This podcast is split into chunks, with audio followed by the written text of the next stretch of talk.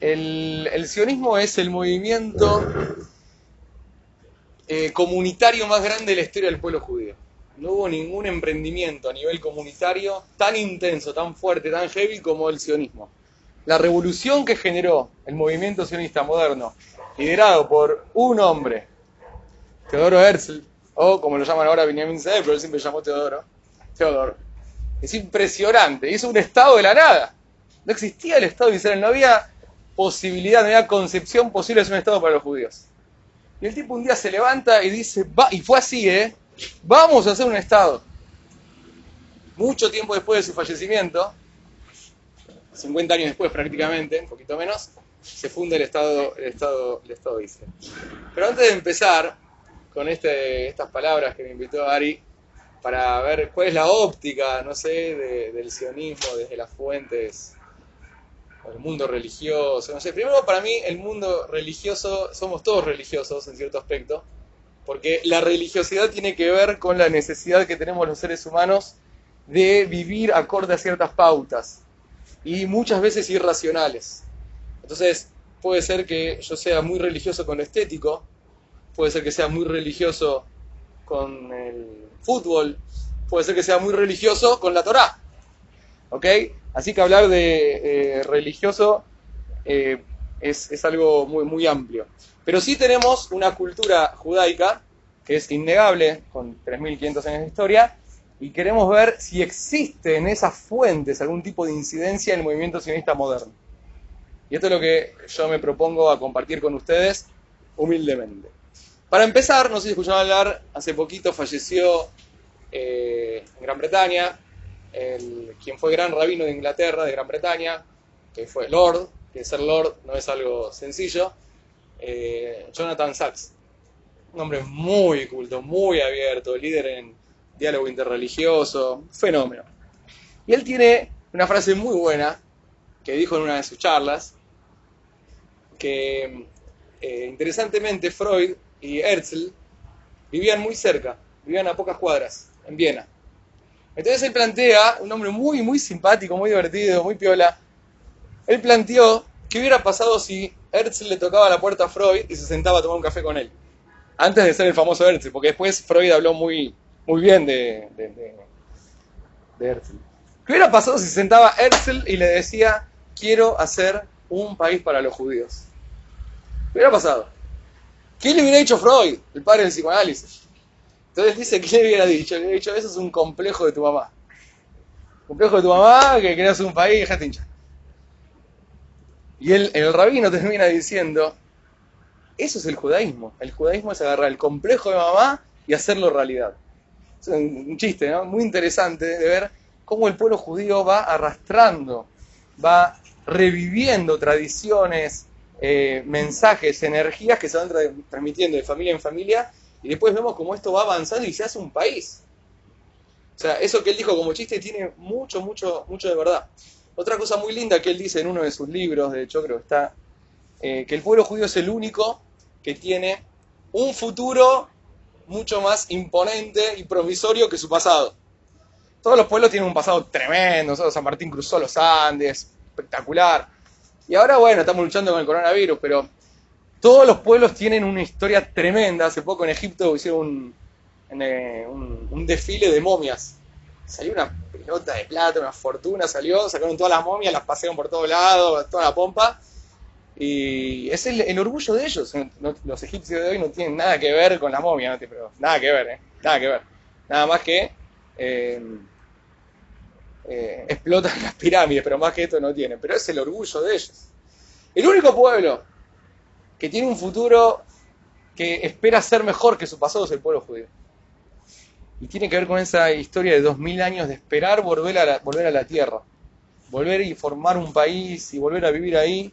Y es algo que hoy en día el Estado de Israel invierte muchísimo dinero para que nosotros vayamos siquiera, aunque sea un plan Masá, o los viajes colonias menores también están subvencionados en gran parte por el Estado de Israel. Tiene un ministerio, dos ministerios, abocados al exterior. Uno es el, Ministerio de Absorción de Inmigrantes y otro es el Ministerio de las Diásporas. Hay un ministro, ahora es una ministra, que es Reilly para colmo, una ministra que se aboca a trabajar con las diásporas, con, los- judíos afuera. Es un ministerio, no una secretaría, un, viste, yo qué sé, un minis- un ministro.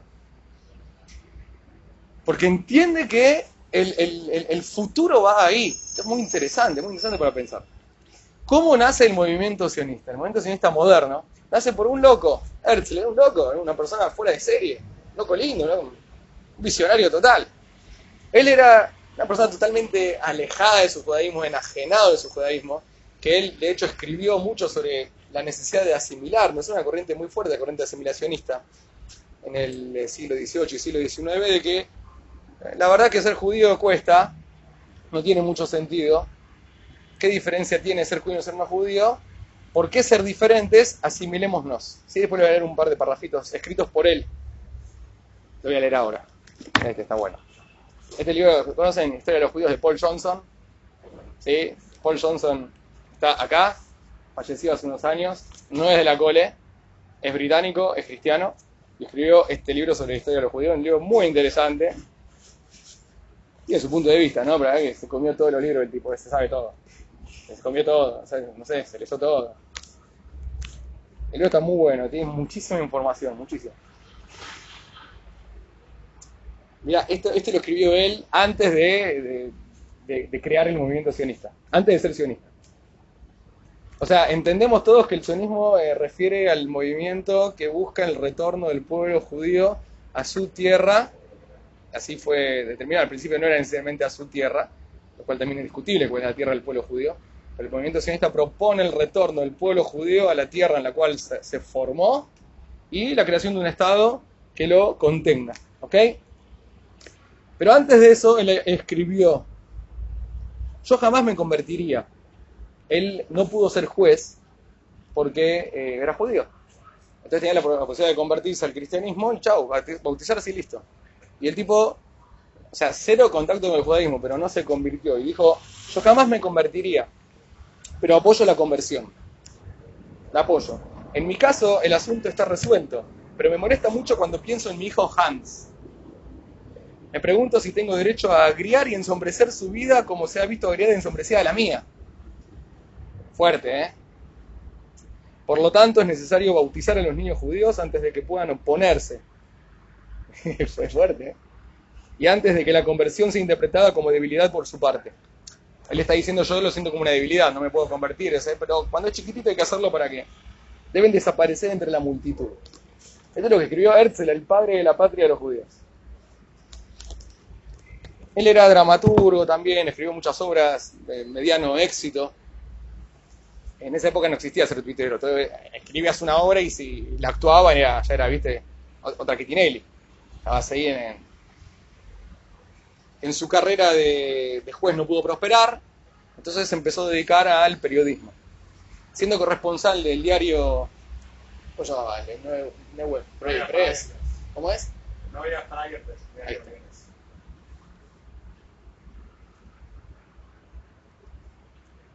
Como corresponsal del diario en París, le tocó ver al corresponsal del diario, decía lo que hace un corresponsal del diario No había Freier, pues. En París. Eh, 1890 y pico pasó en Francia un suceso que cambió la historia de Occidente dramáticamente, que es el famoso caso Dreyfus. Dreyfus era un oficial del ejército francés y eh, es acusado de traición. Eh, no había pruebas, ningún tipo de pruebas. De hecho, cuando el fiscal eh, marcial, fue un juicio marcial, y cuando el fiscal fue llamado a, decir las pruebas, él dijo que es secreto de Estado que no podía dar información. Esa fue toda la argumentación. Bueno, cuestión que el juicio fue a puertas cerradas y, eh, como buen Moille, eh, se las buscó para, para estar. ¿sí? Clandestinamente, etcétera, bueno, y él pudo presenciar de cierta manera el juicio. Y se dio cuenta que era toda una farsa. Lo que más impactó a él y al mundo, hay un escrito muy solemne y célebre de Emile Solá, Yo acuso, que la, eh, la masa francesa que venía de la Revolución Francesa con petacheta, y todo, y somos todos felices y todos hermanos y está todo bien, eh, se, se demostró, se mostró sumamente antisemita. El, pueblo en afuera gritaba, pero en masa, gritaban muerte a los judíos. O sea, está bien, el tipo puede ser un traidor, puede ser que puede ser, pero ¿qué tiene que ver muerte a todos los judíos? ¿Qué pasó acá? Entonces esto fue un quiebre muy fuerte en, la gloria de la humanidad que era que, representa- que quería representar a Francia. Bueno, a Herzl este le movió el piso, la estantería, le movió todo. Todo, todo. Y cuando él vio esto dijo, esto no puede ser. Entonces él acá empieza a pensar un hombre muy pragmático, era un, era un genio. Superdotado, un líder político muy prominente, y él empieza, sin ser líder político, él empieza a pensar cómo solucionar el problema que padecemos los judíos que él mismo vio en carne propia. Entonces, esto es muy interesante, y hay dos formas que eh, los judíos en nuestra historia buscamos, muy pragmáticas, de solucionar el problema, el obstáculo antisemita. Y las dos las encarnó Herzl en su vida. La primera es asimilarnos, dejar de ser. Dejar de ser. Sí, ustedes han escuchado sobre la emancipación, el iluminismo. Es una corriente muy fuerte que tiene que ver con, con todo judío. Hemos llegado a una instancia en la vida en la cual nos hemos replanteado esta posibilidad. No hace falta de una forma tan drástica, ¿no? pero en ciertos aspectos ceder. Eh, yo a veces pienso, che, me, me, me, tapo la kipá. Son pensamientos que tengo, porque estoy manejando y a veces me mando alguna que no hay que hacer. Digo, che, pero estoy con la kipá. Bueno, me saco la kipá un segundo. me saco- Esto no, se entere nadie, ¿eh? Me va a parecer menos rally de lo que parezco. Porque no, no, es un pensamiento que tiene que ver con esa corriente asimilacionista que la tenemos todos adentro. Si escuchame, ser judío me trae una traba. En lo personal, porque, yo, no sé, siento que representa una moral que bla, bla, bla, bla, bla, bla. Entonces, ¿sabes qué cedo? Y eso es lo que, lo que planteaba Herzl en sus comienzos. Herzl en sus comienzos planteaba eso.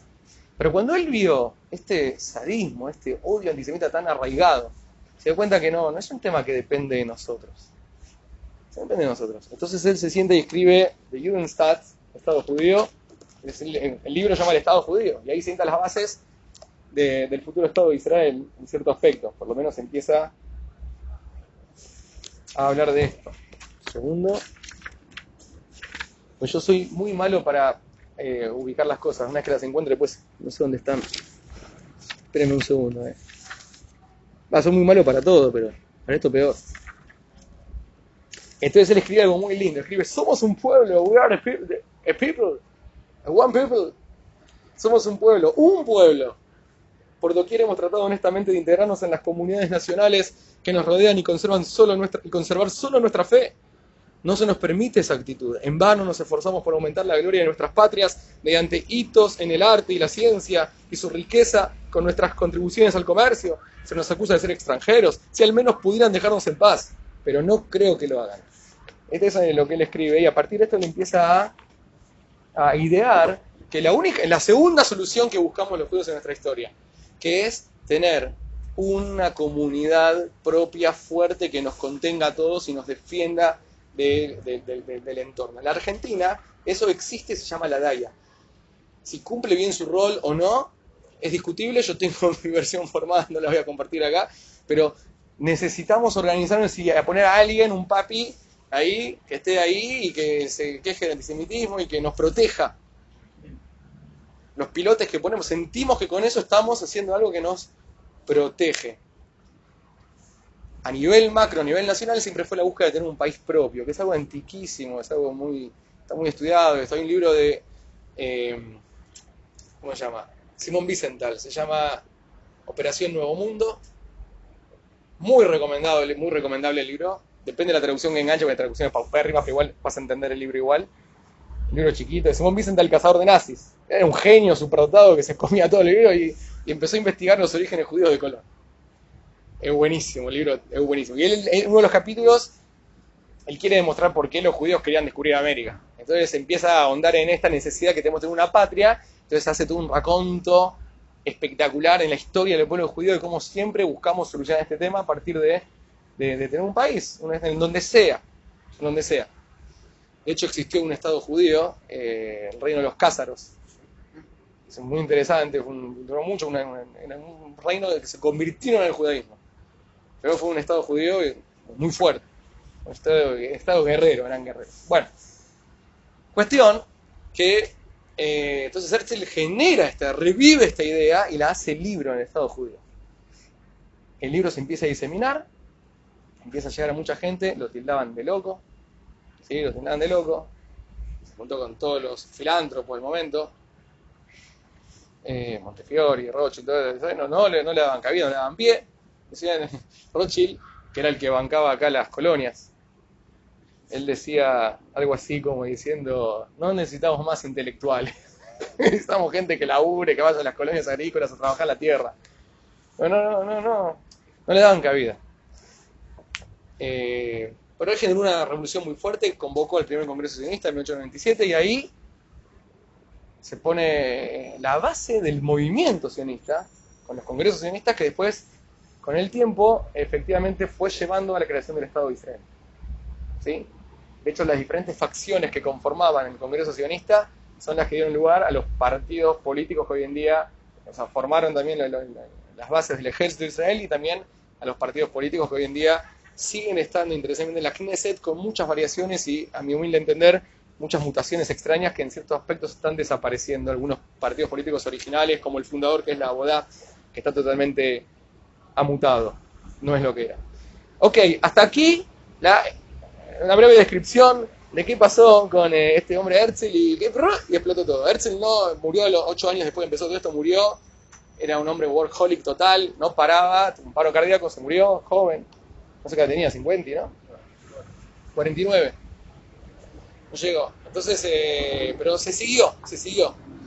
Sus restos hoy en día descansan en el monte Herzl, en Herzl, en, en frente de, de donde está Yad Vashem. Ok, hasta acá la descripción de lo que es el movimiento sionista moderno que conllevó a la creación del Estado de Israel. Ok, ahora bien, yo les hago una pregunta. ¿Cómo puede ser que un loco, loco lindo, eh? Una persona admiro mucho su obra, me pareció espectacular. Mismo él escribió esa noche después del primer con en, en, en, Basilea, fue, fue el, el, primer congreso sionista, el, el, primer día, él escribió en Basilea fundé el Estado judío, era un hombre con mucha autoestima. Puede tardar 5 o 15 años, escribió. Bueno, tardó un poquito más, 50 años más, no, tampoco tanto. Pero ya está, acá está. Es un visionario total, admirable, un visionario total. Salió de la nada. ¿De dónde? ¿Cómo puede ser que una idea genial, pero sumamente teórica, como le decían los entendidos, que pura teoría, no puede pragmatizarse de la noche a la mañana como fue, en 50 años es nada. O sea, en muy poco tiempo. El libro salió en 1896, el año siguiente ya estaba el estado del el Congreso Sionista. O sea, es, es, es, increíble esto que pasó.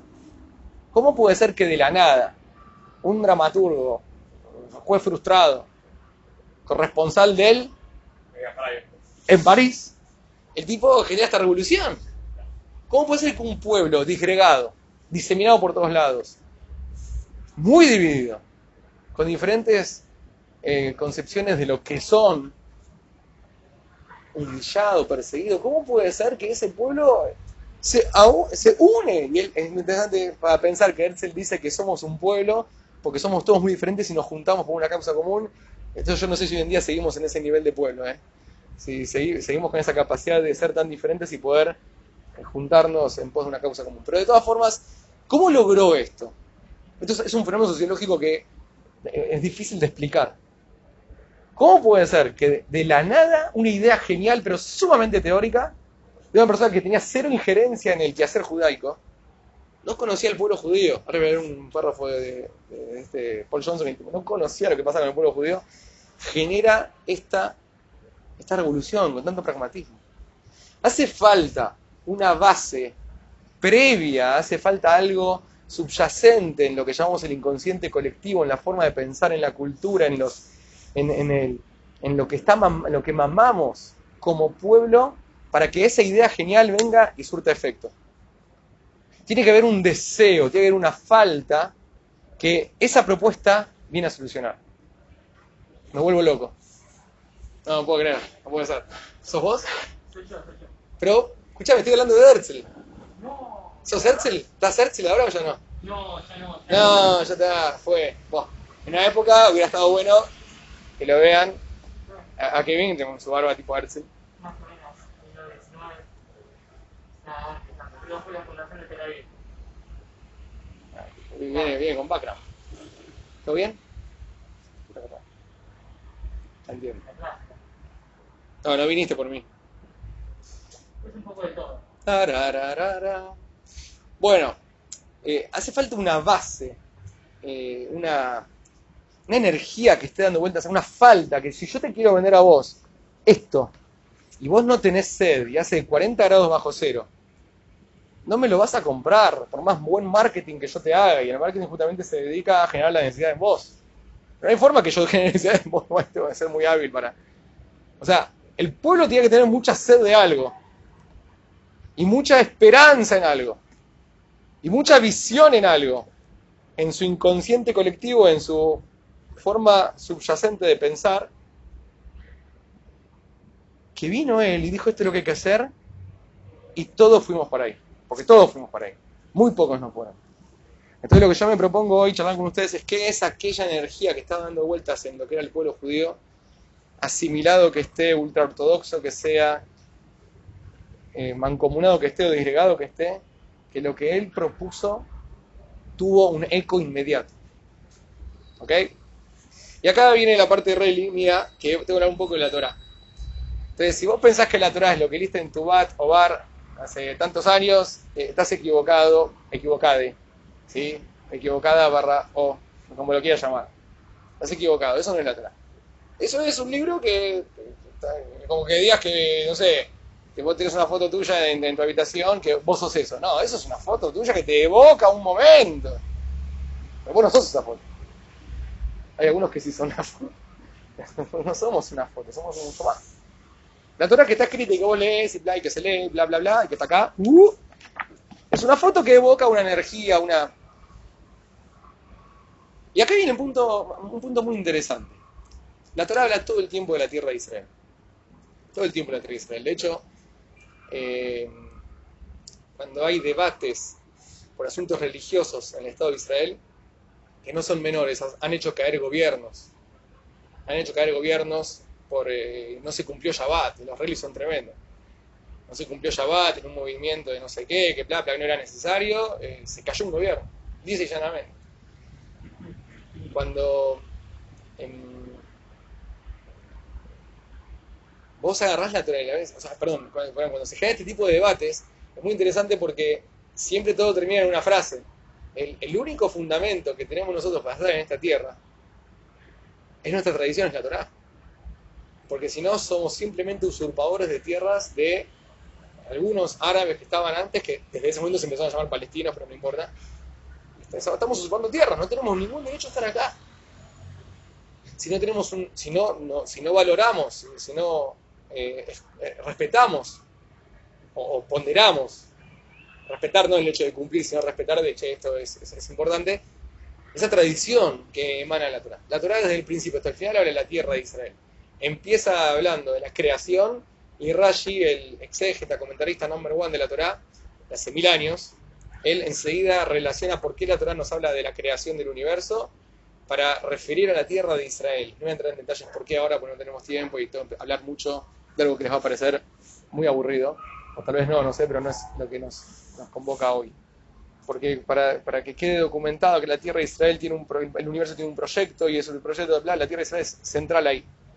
La Torah termina hablando de, la tierra de Israel. Moshe, el gran líder, el que libró al pueblo, liberó al pueblo, lo educó, lo sacó de la esclavitud, le dio cultura, le dio una ley y, y no puede entrar a la tierra de Israel no puede entrar, no va a entrar. El pueblo sale con un propósito, con un proyecto de entrar a una tierra y vivir como pueblo, y Moshe que hizo todo, no va a poder entrar. No va a poder. Es como que, imagínate que la selfie del cierre de la actividad de hoy, Ari Berim no esté. El tipo se mata, se vuelve loco, trae todo, organiza, convoca. Igual la pifiaste trazando una mía, acá la, la pifiaste más. Una, una puedes pifiar. La excepción se da regla. Me extraña, muchachos, de ustedes. En ese punto, Ari tiene que estar en la selfie. ¿Cómo no está en la selfie final? Si que hizo todo. Moshe no, pudo estar en la selfie del pueblo entrando en la tierra. Entonces, mira cómo termina. Termina diciendo.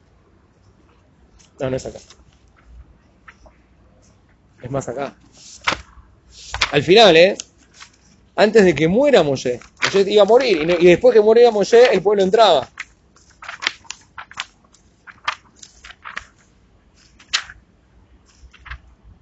Seis versículos antes de que fallezca Moshe.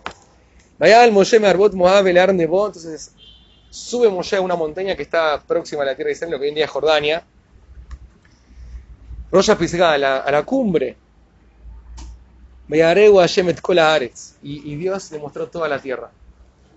Está Gilad, Adán, toda la tierra del norte, el Kol Naftali, el Kol Eretz Efraim, toda la zona de la costa, Menashet, Kol Eretz y Eudá, toda la parte del sur, Ayam a Ajarón, hasta lo que es el, el Mar Muerto.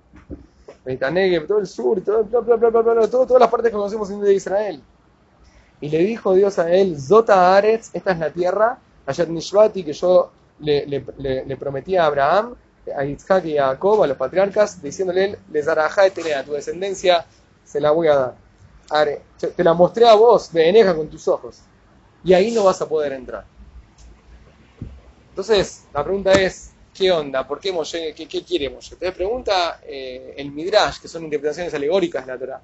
¿Qué quería tanto Moshe entrar a Israel? Bueno, flaco, hiciste un buen trabajo, ya está. Despedite, eh, no sé, con la frente. Te pregunta que acaso quería entrar para, para ir a la playa, para comer los frutos, para sacarse una selfie, para poner un papelito en el cóctel, ¿para qué quería entrar? Yo quería entrar para cumplir las mitzvot propias de la tierra de Israel. Y sobre esto me voy a extender un poquitito. El propósito de la Torah, desde lo que la Torah misma nos, emana, nos, nos comenta, nos, nos dice a nosotros, eh, tiene que ver con, no tiene que ver con el plano espiritual, tampoco tiene que ver con el plano material.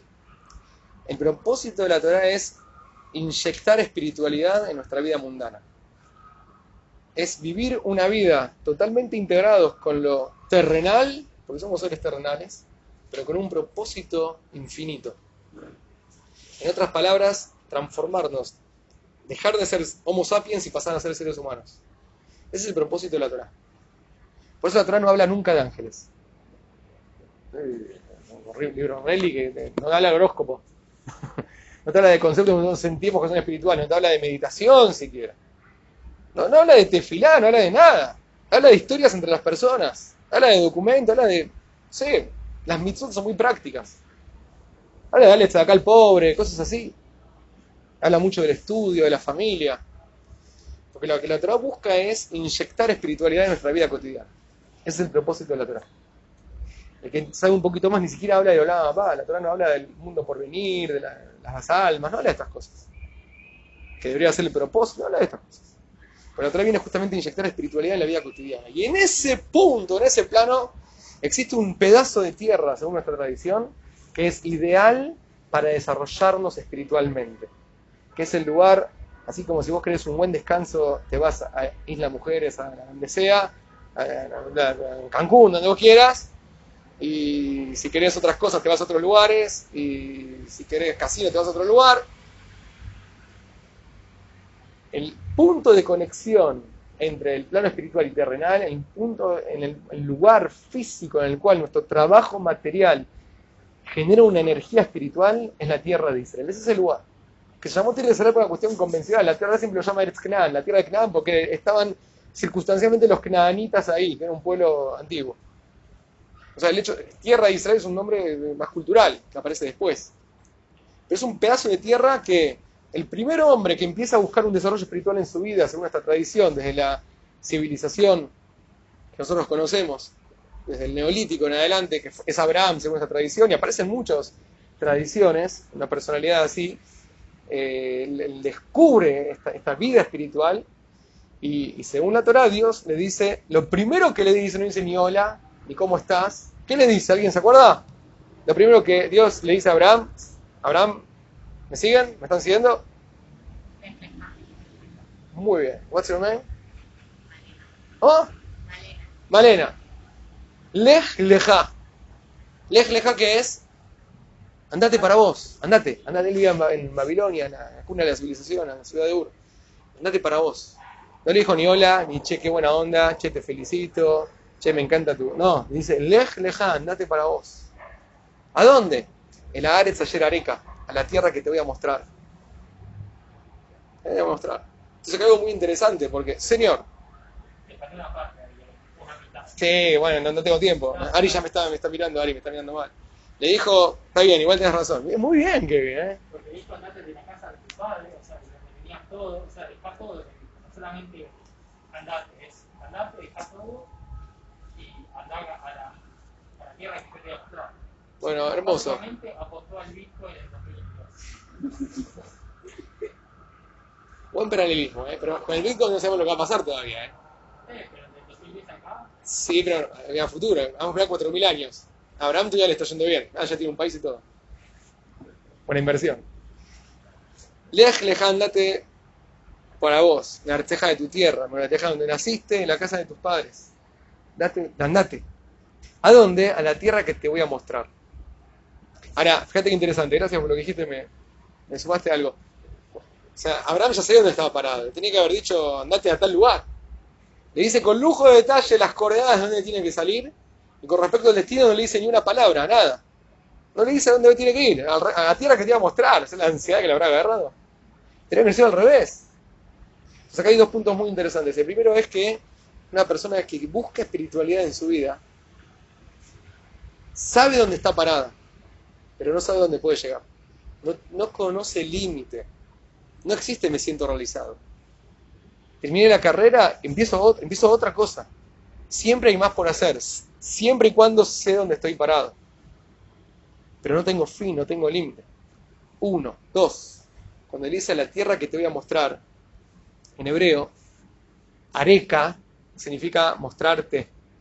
La tierra que te mostraré, te voy a mostrarte.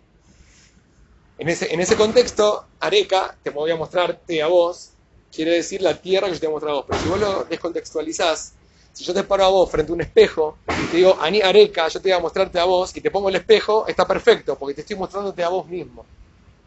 ¿Me siguen? Entonces, le dijo dónde tiene que ir. Tenés que ir a una dimensión, a una tierra que contenga la energía ayer Areca, que vos te vas a encontrar a vos. Que vos podés conectar con vos y ser realmente vos y no un producto social. Y esa es la tierra de Israel. Hasta ese lugar llegó. Y ahí el lej lejá tiene otra connotación. El vete para vos, sabes que en hebreo, yo como digo, voy a menorá. Ani olej, le menorá. El le es la preposición que es hacia, ¿sí? Que es para y también es hacia. Entonces lej lejá se usa como andate para vos. Pero en verdad lo que está diciendo es lej lejá, anda hacia vos. Andate anda hacia vos. Al único lugar que puedes ir hacia vos. Que es un lugar con energía con una energía espiritual específica para generar espiritualidad dentro de lo mundano. Por eso todas las mitzvot tienen que ver con cosas materiales. Y hay mitzvot específicas de la tierra de Israel, del trabajo de la agricultura de la tierra de Israel. Porque ahí se desarrolla una espiritualidad especial. Y esto es lo que Moshe quería hacer ahí. Moshe estaba buscando más desarrollo. Él tenía un lej lejá muy heavy, muy fuerte. Él quería más areca, más conocerse más. Quería llegar más profundo, más lejos todavía. Esto es un poco la energía de la tierra de Israel. Y es esto lo que siempre nuestro pueblo anheló volver a la tierra de Israel. Ningún pueblo en la historia, Paul Johnson empieza su libro diciendo que ningún pueblo ha tenido, no sé, esta frase la, la sé de Israel, ha tenido tanta, con- creo que él, tanta conexión con su tierra, como el pueblo judío. Y lo interesante es que tres cuartas partes de nuestra existencia como pueblo estuvimos fuera de nuestra tierra. o sea, es como que vos te estás acordando de tu casa de que vivías a hasta los cuatro años. Vivís acordándote de esa casa, de los cinco años, uy, mi casa, y querés volver ahí, flaco, fue, ya está, andate a. Estamos muy conectados con esa tierra, porque ahí nos formamos como un pueblo que busca lo espiritual, que quiere trascender a la materia en un plano más metafísico y ser algo ser alguien especial en vida, trascender. Y ahí logramos hacerlo eso, y esto está documentado en la Carta Fundacional del Estado de Israel. En esta tierra, Kama, Ama y Yehudí se formó el pueblo judío, acá desarrolló el libro de los libros que es lo que transmitió a los pueblos, o sea, está insinuado esta idea ahí. Y esta es la energía que siempre fue eh, llevándonos a nosotros como pueblo a- a querer estar en ese lugar. No hablamos de la tierra de Israel como el país que nos sacaron y estamos eh, en comparación con las Malvinas de acá, ¿sí? Sin, eh, una forma objetiva. Las Malvinas son argentinas, nos las sacaron, queremos volver ahí. ¿Por qué, ¿Por qué, ¿Por qué quiere volver a las Malvinas? Acordate, Antes, del- de, antes de la guerra de Malvinas, ¿qué es eso te iban a decir? Ah, la Falkland te iban a decir, las Falkland, a eso. Queremos, porque pues, nos sacaron las Malvinas, queremos volver. Como le queremos ganar 5 a 0 a Colombia porque hace 20 años nos ganaron 5 a 0. O sea, tenemos esa cuestión humana. Nosotros no queremos ir a Israel por eso. Nosotros en nuestro inconsciente colectivo siempre estuvo la energía de volver ahí porque es el lugar ideal para desarrollarnos espiritualmente como entendemos que estamos llamados como pueblo.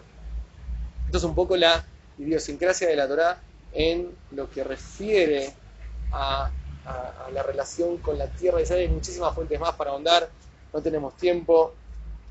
Eh, hay algo muy lindo, pero no, no- nos, vamos, vamos un poquito de tema.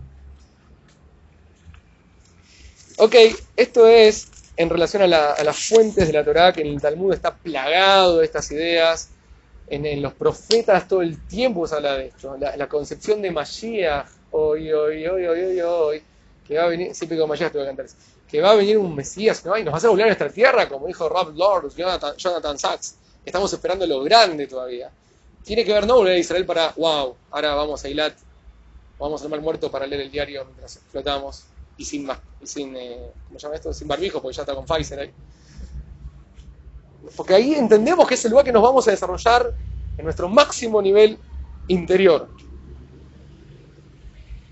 Esta energía estuvo dando vueltas siempre, está muy plasmada en todo el Tanaj, en toda la Biblia, en todo el Talmud, en toda la literatura rabínica que tenemos nosotros, al por mayor. Y fue la matriz que nutrió de esperanza, de seguir adelante a nuestro pueblo durante todo, todo, todo, todo, todo el- el- los 2000 años de diáspora que fueron muy sufridos, que fueron muy difíciles. Y hay documentaciones muy fuertes, como la de Ra- Rab Hasdai ibn Shaprut, que era el canciller del califa de Córdoba, eh, mil años atrás, un poquito más.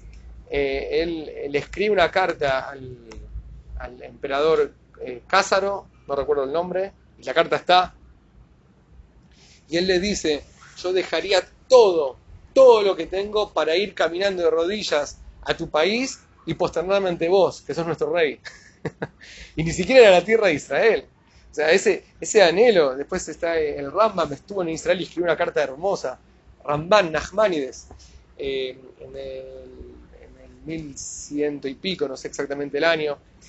Él, eh, había una modalidad muy fuerte que la iglesia imponía debates entre un rabino y un cura, una disputa pública para ver si realmente quién tenía razón o cosas así, y en esa situación eh, fue un, era un judío que se hizo cristiano, se llama Pablo Cristiani, y él iba a defender la postura cristiana y lo trajeron al, al rabino Moshe Ben Nachman, Ramban o Nachmanides, para defender a la postura judía. Eh, Paul Johnson dice algo muy lindo, dice, los judíos tienen un solo portavoz, pero era el mejor. Así, era el mejor. Eh, muy, mucha apología le hace, un hombre muy culto, muy sabio, todo. Bueno, y está documentado ese, ese debate por los dos lados, lo cual es interesante ver las dos campanas. Yo le creo a la nuestra, obviamente, pero es interesante. Y, y ganó, ganó, era imposible, le ganó el, debate. Era un hombre con una altura tremenda, le ganó el debate, no lo ganó oficialmente, ¿no? Pero eh, el rey Jaime, que era el rey de España en aquel entonces, dice, nunca vi una defensa tan buena a un, a un argumento tan trucho. En otras palabras, dijo así, algo tan a una argumentación falsa, o sea, nunca vi una argumentación tan buena a una causa tan falsa. Porque era eh, cristianos a muerte, ¿viste? Pero eh, que interesante, le dio plata para que se vaya, porque le iban a matar. Después hubo un pogrom, ahí fue todo un desastre, ¿no? Pero él se escapó con la plata que tú que le dieron, se escapó a, Israel. Israel era nada, era la muerte, era un desierto, no había nada, no había nada. Él tenía 70 años. 70 años tenía. A los 70 años se fue sin nada a Israel. ¿Qué hizo? Se fue a dormir la siesta, no, refundó la comunidad judía de Jerusalén, de Jerusalén, hasta el día de hoy está el templo que él fundó, ahí a dos cuadras del Kotel, y murió ahí. O sea, es- es- esa energía de volver se ve traducida, ahora sí, pragmáticamente, en el, entre el... Eh, tengo acá escrito los años porque no es muy fuerte los años. Del 1777 al 1808 encontramos las primeras saliot fuertes de judíos del este de Europa, o sea, inmigraciones fuertes, masivas, que son ni más ni menos que no fueron promovidas por la, por eh, no existía Sohnut, no había Masá, no había Tagli, no había nada, fueron los alumnos del Gaón de Vilna y los alumnos de Valshento, que eran los dos referentes más grandes del judaísmo europeo, religiosamente hablando, que todo el judaísmo religioso en esa época, los alumnos más cercanos a ellos promovieron esta saliot y se fueron a la tierra de Israel. Ahí se refundó la comunidad de Tzfat con los alumnos de Tov, los hasídicos, y se refundó la comunidad de, eh, de Jerusalén con los alumnos de- de- del, del Gaón de Vilna. El Gaón de Vilna fue un genio reconocido por todo el mundo. Si googleás Gaón de Vilna vas a encontrar varias páginas en Wikipedia en todos lados, una, eminencia en todo sentido. Eh, ellos fueron los primeros eh, fueron los primeros sionistas pragmáticos modernos, ya en 1700 y pico, que empezaron a refundar la vida judía ahí. Después tenemos el Rab Schlesinger que se va, funda la ciudad de Petah Tikva. La ciudad de Petah Tikva es una ciudad fundada por, eh, por eh, rabinos que se fueron a vivir a la tierra de Israel con sus familias y trabajaban, y eh, tenían la, la- la- ideología de trabajar la tierra. Iban a trabajar la tierra, es lo que ellos buscaban, lo que ellos querían. Y así la historia es muy larga, llegamos al Rabbi Udal Kalai. Rabbi Udal Kalai era un rabbi de Sarajevo, en, en lo que fue hoy en día eh, Serbia, Serbia se llama hoy en día. Yo todavía hablo de Yugoslavia. Pues, yo me acuerdo en Estados Unidos en 98. Eh, ¿Está bien? El Mundial. Ustedes habían nacido. Yo, yo, ¿Cuál? Sí, 94, uy, qué viejo que estoy. Yo eh, miraba todos los partidos. Vos no habías nacido. No sé qué te ganando. Ahí estaba Yugoslavia todavía. En Argentina jugó contra Yugoslavia, me parece. Creo que perdimos. Bueno, no importa. Cuestión que no existe más Yugoslavia.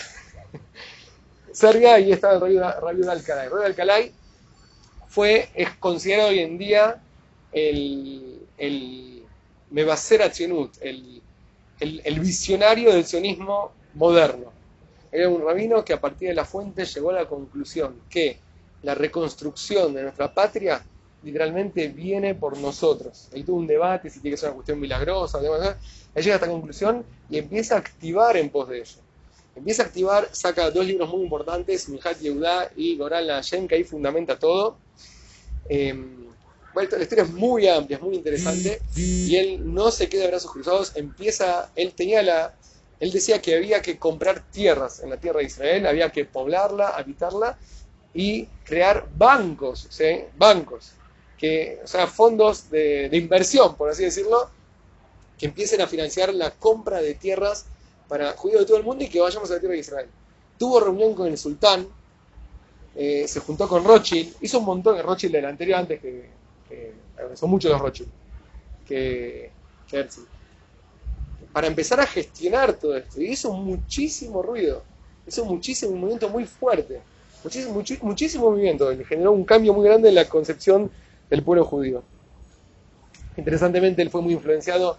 En el año 1840 hubo un libro de sangre muy fuerte en Damasco, ¿sí? que hasta el día de hoy los oriundos de esa, los, judíos de Siria siguen, que en Argentina todos los cotures son sirios, siguen recordándola, una vez al año, no me acuerdo cuándo es, que fue algo muy fuerte y el Sir Moisés Montefiore intercedió para que se la frene porque había mandado a todos los judíos de Damasco. Y él fue muy influenciado por esta cuestión y empezó con esta. Fíjate que siempre hay como un detonante que nos lleva a la acción.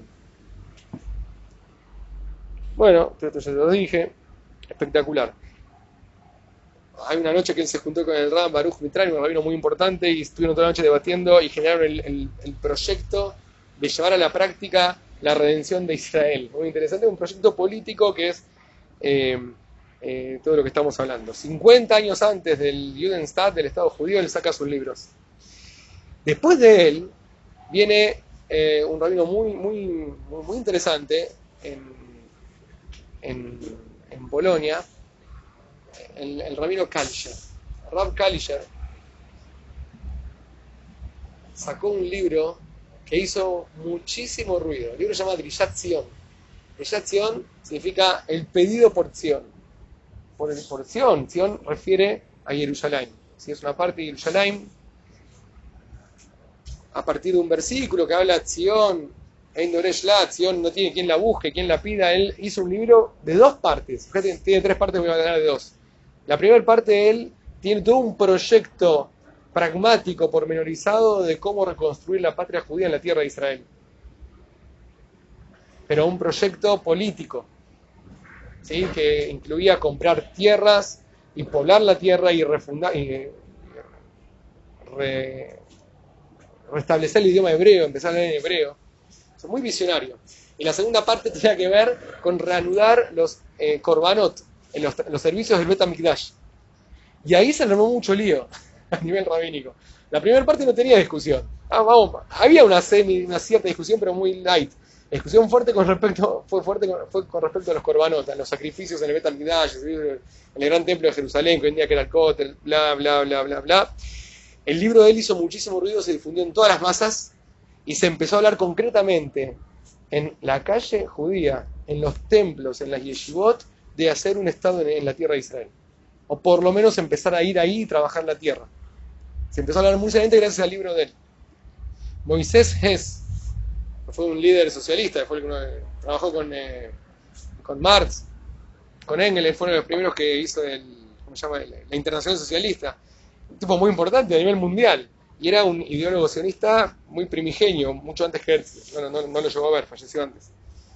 Eh, él escribe en su libro, eh, creo que se Roma llama. Roma y Jerusalén. En su libro, Roma y Jerusalén. Roma y Jerusalén, cita una- un párrafo del libro del Rab Kalischer, de Gilad Zion. O sea, lo trae como, esto es lo que hay que hacer. Esto es lo que hay que hacer. Un dato muy interesante que me olvidé decirles, el rabio Dal Kalai, el de Se- Se- Serbia, Sarajevo, fue rabino en una comunidad, no me acuerdo el nombre, en una ciudad, mucho tiempo, que este aquí era la ciudad del abuelo de Herzl. Y era la ciudad donde creció el papá de Herzl. Papá Herzl creció como un hombre semi-religioso, el abuelo era religioso, el, el padre semi-religioso, ya cuando se van a Viena, ahí ya cambia completamente. Herzl ya nació sin ningún tipo de educación eh, judaica. Entonces, esto es un dato muy interesante, que yo tengo las fuentes acá que le interesa, no las vi porque están en, en alemán, pero le creo al autor este.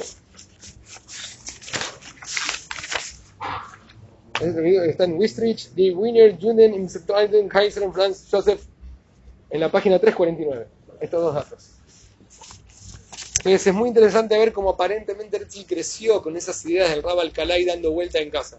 El abuelo era alumno directo de él y el padre tuvo clases de él en la escuela judía de- del lugar, no me llamaba. Y este rabino era full, full esta idea, todo el tiempo hablaba de esto. Entonces es muy interesante ver cómo va quedando en, lo que hablamos en casa, fue penetrando en él y quién sabe lo que generó después. Bueno, muy bien. Acá vemos un background muy fuerte dentro del el espectro judío religioso, lo que llamamos religioso nosotros. En el estudio de la Torá, en, en los estudiosos de la Torá, en el pueblo que era altamente religioso, un- una matriz muy con una ideología que hoy día llamamos sionista muy intensa, muy fuerte, muy viva. Ahí aparece eh, y tira esta bomba. Mirá lo que dice Paul Johnson, esta, esta- bárbara. Hay otra cita más clara de este libro es eh, buscar un dato acá es como una aguja en el pajar. O sea, olvídate, no sé. Hay un índice, ¿viste? Pero. Olvídate, no. Encontré esta.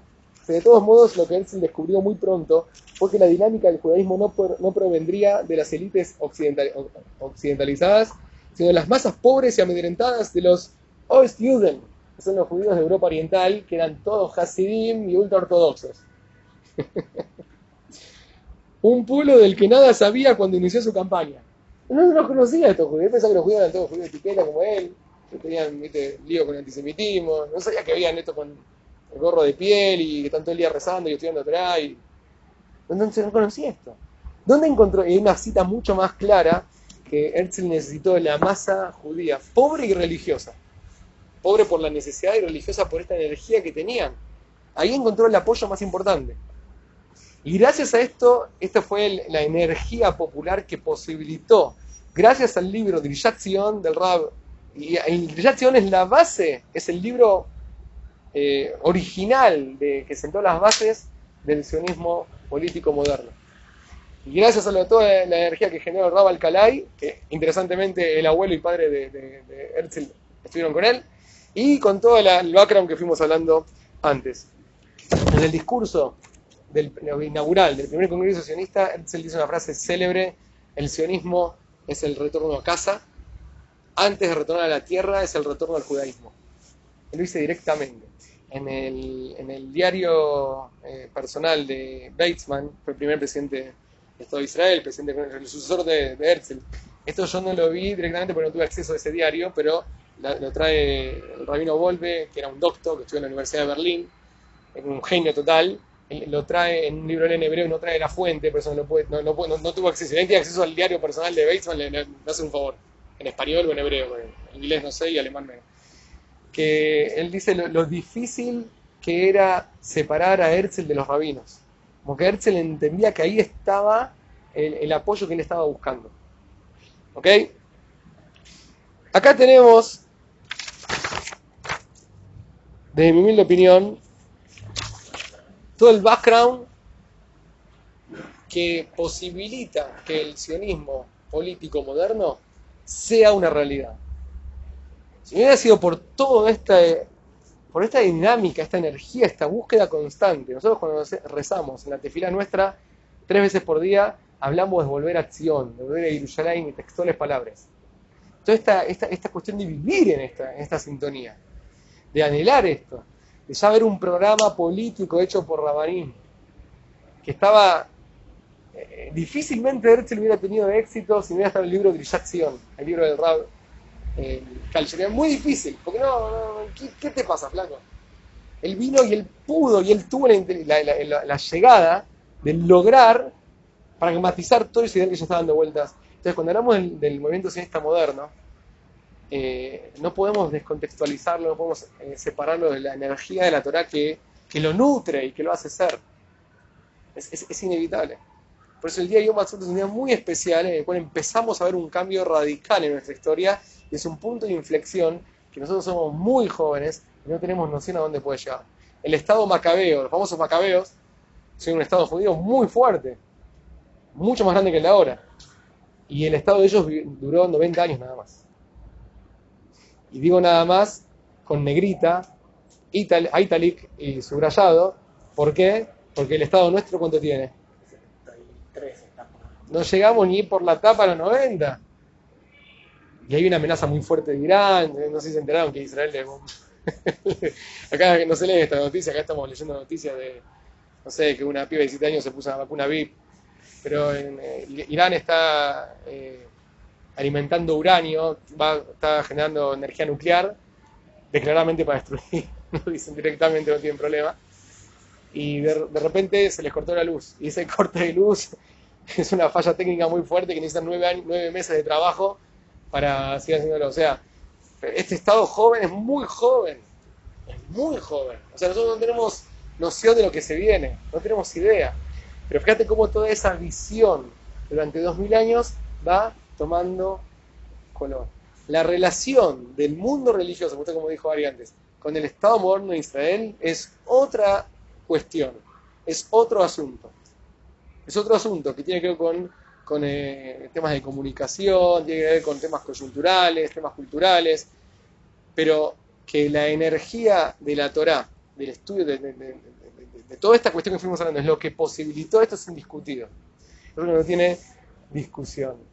Y que le da una matriz espiritual muy fuerte a nuestro Estado y que lamentablemente hoy en día en el Estado Israel se está perdiendo un poco, esto es otro tema, no me quiero meter, el idealismo, está faltando esa beta espiritual que movilizó a los padres fundadores.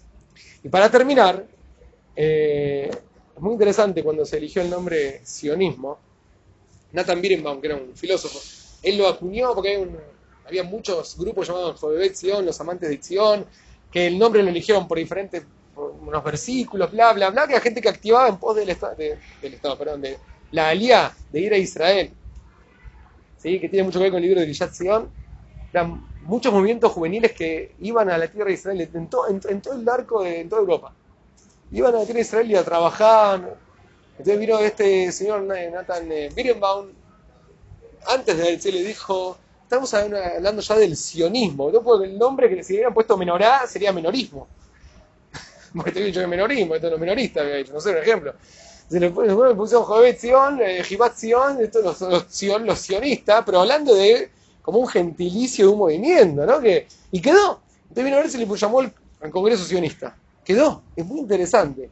Ahora, ni va va ni va. Acá hay un punto muy interesante que es que a veces las personas decimos cosas y no entendemos la profundidad que estamos diciendo. Yo estoy seguro que Herzl no tenía idea de lo que él, cuando él le puso el nombre sionismo a este movimiento, porque hay un autor muy importante en las fuentes judaicas, que es el, Rebbe de Gur, y él tiene un libro que se llama Fatemet, que es sumamente profundo, un libro de Kabbalah, Hasidismo, etc. Y él explica el concepto de Tzion, qué significa Tzion, por qué el punto más sagrado de Jerusalén se llama Tzion. Y, y no sabía esto, pero con una suerte de profecía lo, lo, metió ahí. Nathan Birnbaum seguro que no lo sabía. Pero escuchá que este es espeluznante y tiene que ver con todo lo que venimos hablando. Tzion en hebreo viene la palabra Tzion. Tzion significa nota. Y es un examen, en, la, Universidad Hebrea, te van a preguntar, Tzion, ¿qué nota tuviste? ¿Qué nota te sacaste? Tzion Kibalta, ¿qué nota tuviste? Tzion es nota. También Tzion es cuando vos marcas un punto, acá. Es un Tzion. Este es el punto. Metsuyan, ¿qué significa Metsuyan? Excelente, sobresaliente, algo que se destaca. Algo que se destaca es Metsuyan, es la raíz de Tzion. Tzion es destacar. Este punto, que tu nota destaca tus conocimientos o no sé, lo que quieran evaluar, tiene que ver siempre con destacar algo. Y dice el, el, el, el, Rebe de Gur en Fatimet que por qué el lugar más sagrado de Jerusalén se llama Zion. Todo objeto, todo concepto, toda persona tiene su Zion, su Zion. Tiene ese punto neurálgico que lo destaca y lo hace ser. Le da esencia a su existencia. Le da sentido a su ser. Ese es el Zion. ¿Vos qué sos? yo soy un pibe y qué hace, y voy a la facultad y qué, no, pero eso, eso no es lo que sos, eso es lo que haces. Entonces, a mí me gusta hablar mucho que somos como una cebolla que la vamos deshojando y hay algo, hay algo adentro. ¿Qué es eso que sos vos realmente? ¿Cuál es ese ción tuyo? Ese punto neurálgico que es lo que vos sos. Esa es tu. Tu ción, lo que te destaca a vos, lo que te hace ser. El mundo tiene su ción. Ese ción es Jerusalén. Es el lugar que transforma la materia en espiritualidad, que nos hace ser seres con sentido. Por eso ese lugar se llama Zion, porque es el Zion del universo. Es el punto neurálgico que le da sentido a todo y el propósito de todo está ahí. Fíjate qué interesante el nombre del movimiento sionista. Que es muy anecdótico el nombre. Muy anecdótico. Ni siquiera la palabra Zion aparece tantas veces en, en, en la en el Tanaj. Así que bueno, esto lo quería compartir con ustedes. Y para finalizar, si me gusta meter algo de actualidad. El otro día fue la Knesset número 24, se abrió, no sé cuánto va a durar. el Parlamento de Israel tiene una crisis política muy fuerte dentro, pues son judíos, nada más por eso. Una crisis política muy fuerte y bueno, en los últimos dos años hubo varias elecciones y en el, en el acto de jura de los diputados, que se armó un lío de loco, se armó un lío, bueno, bueno eh, se puso un, Un, acto simbólico nuevo. ¿Viste como acá, por ejemplo, al presidente le dan el cetro y la, la, la banda esta? Eh, ahí en Israel hay ciertos protocolos que se cumplen. Este año, en, esta, en esta vuelta, eh, se impuso uno nuevo, que es la lectura de un, de un salmo de los Teilim. Los Teilim es un libro escrito por el rey David, está en el Tanaj. Son 150 eh, poemas. Se, eligió leer un poema del Telim en todas las juras de las Knesset, si Dios quiere, cada vez de otro libro. Esta vez de un libro de un poeta, no recuerdo el nombre, que él tenía ese, ese Teilim, esos salmos con él en la Shoah. Y lo logró, lo logró, sobrevivió ese libro. Y el, el Teilim, el, el, poema que se leyó es el 128, que habla de eh, Jerusalén. Ahí Shalom Bejelech, Shalom Benotai, que haya paz en, tus lugares. Lemana, Jaime Ray, por mis hermanos y todos nuestros, por, todos, por todos nosotros. Eh, Beta, Yemenoqueno, por el lugar que le da sentido a nuestra existencia. Abakshat Toblach. ¿Sí? Habla de, voy a pedir el bien por vos. Habla de, y es muy, muy simbólico, le dijeron este, porque le dijeron porque sacaron a Jerusalén, de Sion, etc. Pero es muy simbólico que habla de todos nuestros hermanos que es el lugar y Yerushalayim que le da sentido a nuestra existencia. Abakshato, las voy a pedir siempre el bien y bregar por el bien tuyo. Yo creo que es muy simbólico esto, porque en este, en este salmo está plasmada toda la ideología sionista que se nutre de, de los miles de años de anhelo, de estudio y de convicción que tenemos una meta netamente espiritual, que nuestra meta es transformar la materia en espiritualidad y que tenemos un lugar para hacerlo. Y especialmente que tenemos una meta como pueblo. אבל כשאתה טוב לך,